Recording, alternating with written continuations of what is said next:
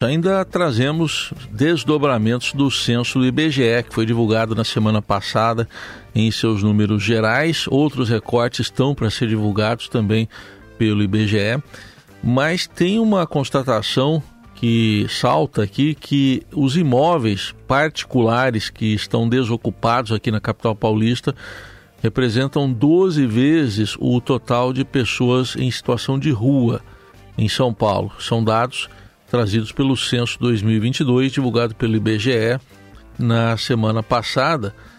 Por esses dados, eu vou arredondar aqui, são quase 589 mil domicílios sem moradores na capital paulista, enquanto há pouco mais de 48 mil pessoas vivendo nas ruas. Esse número estimado em, em tá, situação de rua a gente está dando de acordo com o levantamento do Observatório Brasileiro de Políticas Públicas com a população em situação de rua, que é, com dados do CAD único. A Prefeitura de São Paulo não reconhece os números, ela fala que está em torno de 33 mil pessoas. Enfim, de qualquer maneira, tem muita gente na rua e tem muito imóvel desocupado na cidade de São Paulo. Sobre esse assunto, a gente conversa com Daniela Libório, que é advogada e presidente da Comissão Nacional de Direito Urbanístico da OAB, conselheira federal da OAB. Doutora Daniela, um bom dia, obrigado pela presença aqui no Eldorado. Bom dia, Raicen, a todos os ouvintes, é uma alegria estar com vocês. Bom, o que, que esses dados revelam aí é, para a senhora em termos é, de políticas sociais que nem sempre são as adequadas? Bom, Raicen, é um, uma, há uma complexidade nesse cenário, né? Eu aponto de forma sintética, claro, três grandes causas para essa situação. Existe uma que é a especulação imobiliária, que causa distorção de preço e fica inacessível para parte significativa da população. Uma outra é a degradação de áreas urbanas, que afugenta a população daquela região ou que faz com que elas mudem de lugar e abandonem, e o empobrecimento da população também, sem políticas adequadas nessa reintegração.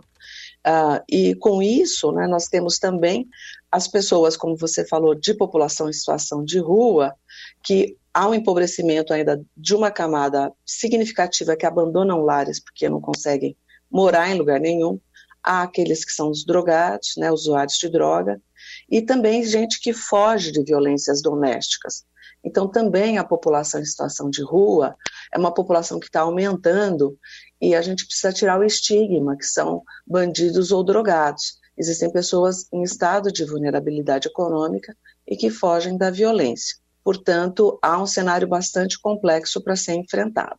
A senhora está colocando esse cenário complexo, até especificando né, a, a população é. de, de cada segmento. É, como é que o problema está sendo tratado? É como se fosse tudo uma coisa só, como se todos fossem moradores de rua, apenas isso?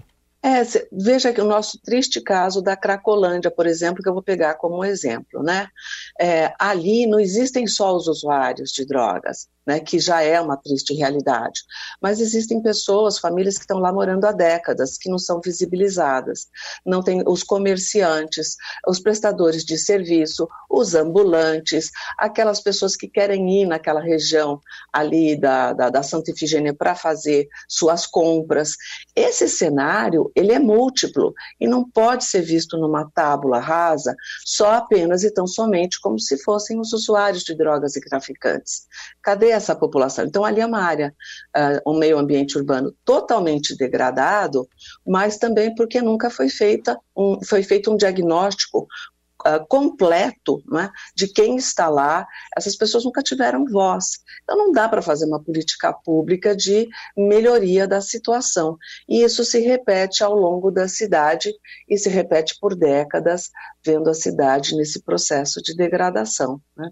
É, na visão da senhora, qual seria, assim, em termos de políticas públicas, o ideal para a gente ter. Lógico que cada caso é um caso também nos imóveis, pode ter questão de herança aí sendo discutida, é, mas uhum. o, o que, que seria uma política pública adequada para utilizar esses imóveis? Bom, alguns eixos, né, para falar também de forma assim mais, mais objetiva. Um é a gestão democrática e a transparência. Então precisa ver há espaço para que a população do local que vai ser trabalhado nessa reinserção e nessa requalificação uh, que seja ouvido. Então, essa é uma questão necessária.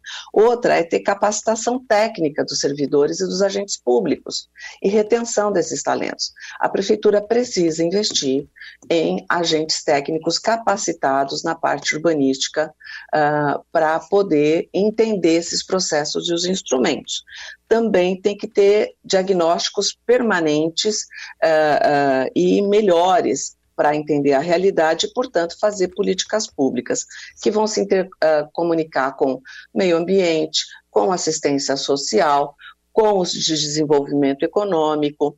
Então, tudo passa a partir de diagnósticos, capacitação técnica, orçamento estratégico, para que se tenha objetivos de inserção dessa população como um todo. Né?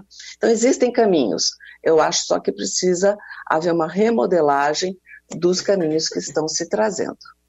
Nesse contexto que a senhora coloca, a doutora Daniela, teve aprovação agora no final do mês de junho do plano diretor de São Paulo. Uhum em que a gente viu um, um, um, aumento da verticalização em regiões próximas a estações de metrô e de trens, mas nem sempre com isso voltado para a habitação social. Como é que a senhora vê esse aspecto aí do plano diretor? É, o que eu vejo é o seguinte: nós não precisamos de tantas novas edificações, considerando de forma constatada, e eu acho que ainda esses números estão subestimados, é, com tantas edificações vazias pela cidade. Né?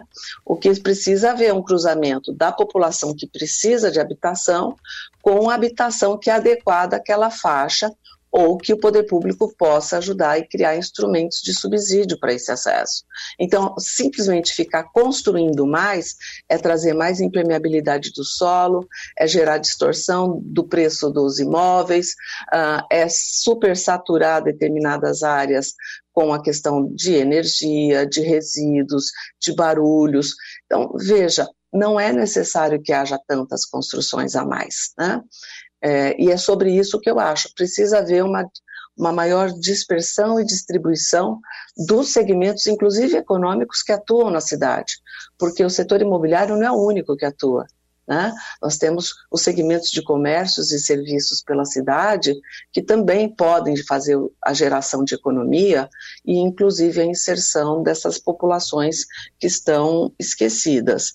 Então, acho que o plano diretor não oferece esse caminho da forma como ele está. Né? É, eu acho que precisaria haver uma reavaliação das suas potencialidades. Muito bem, ouvimos aqui no Jornal Eldorado Daniela Libório, advogada e presidente da Comissão Nacional de Direito Urbanístico da OAB, também conselheira federal da OAB, analisando essa constatação do censo do IBGE de que São Paulo tem cerca de 589 mil imóveis sem moradores, enquanto mais 48 mil pessoas vivem em situação de rua, ou seja, os imóveis particulares ocupados representam 12 vezes o total de pessoas nessa condição. Obrigado, doutora Daniela. Até uma próxima oportunidade. Obrigada, Raicen. Até uma próxima.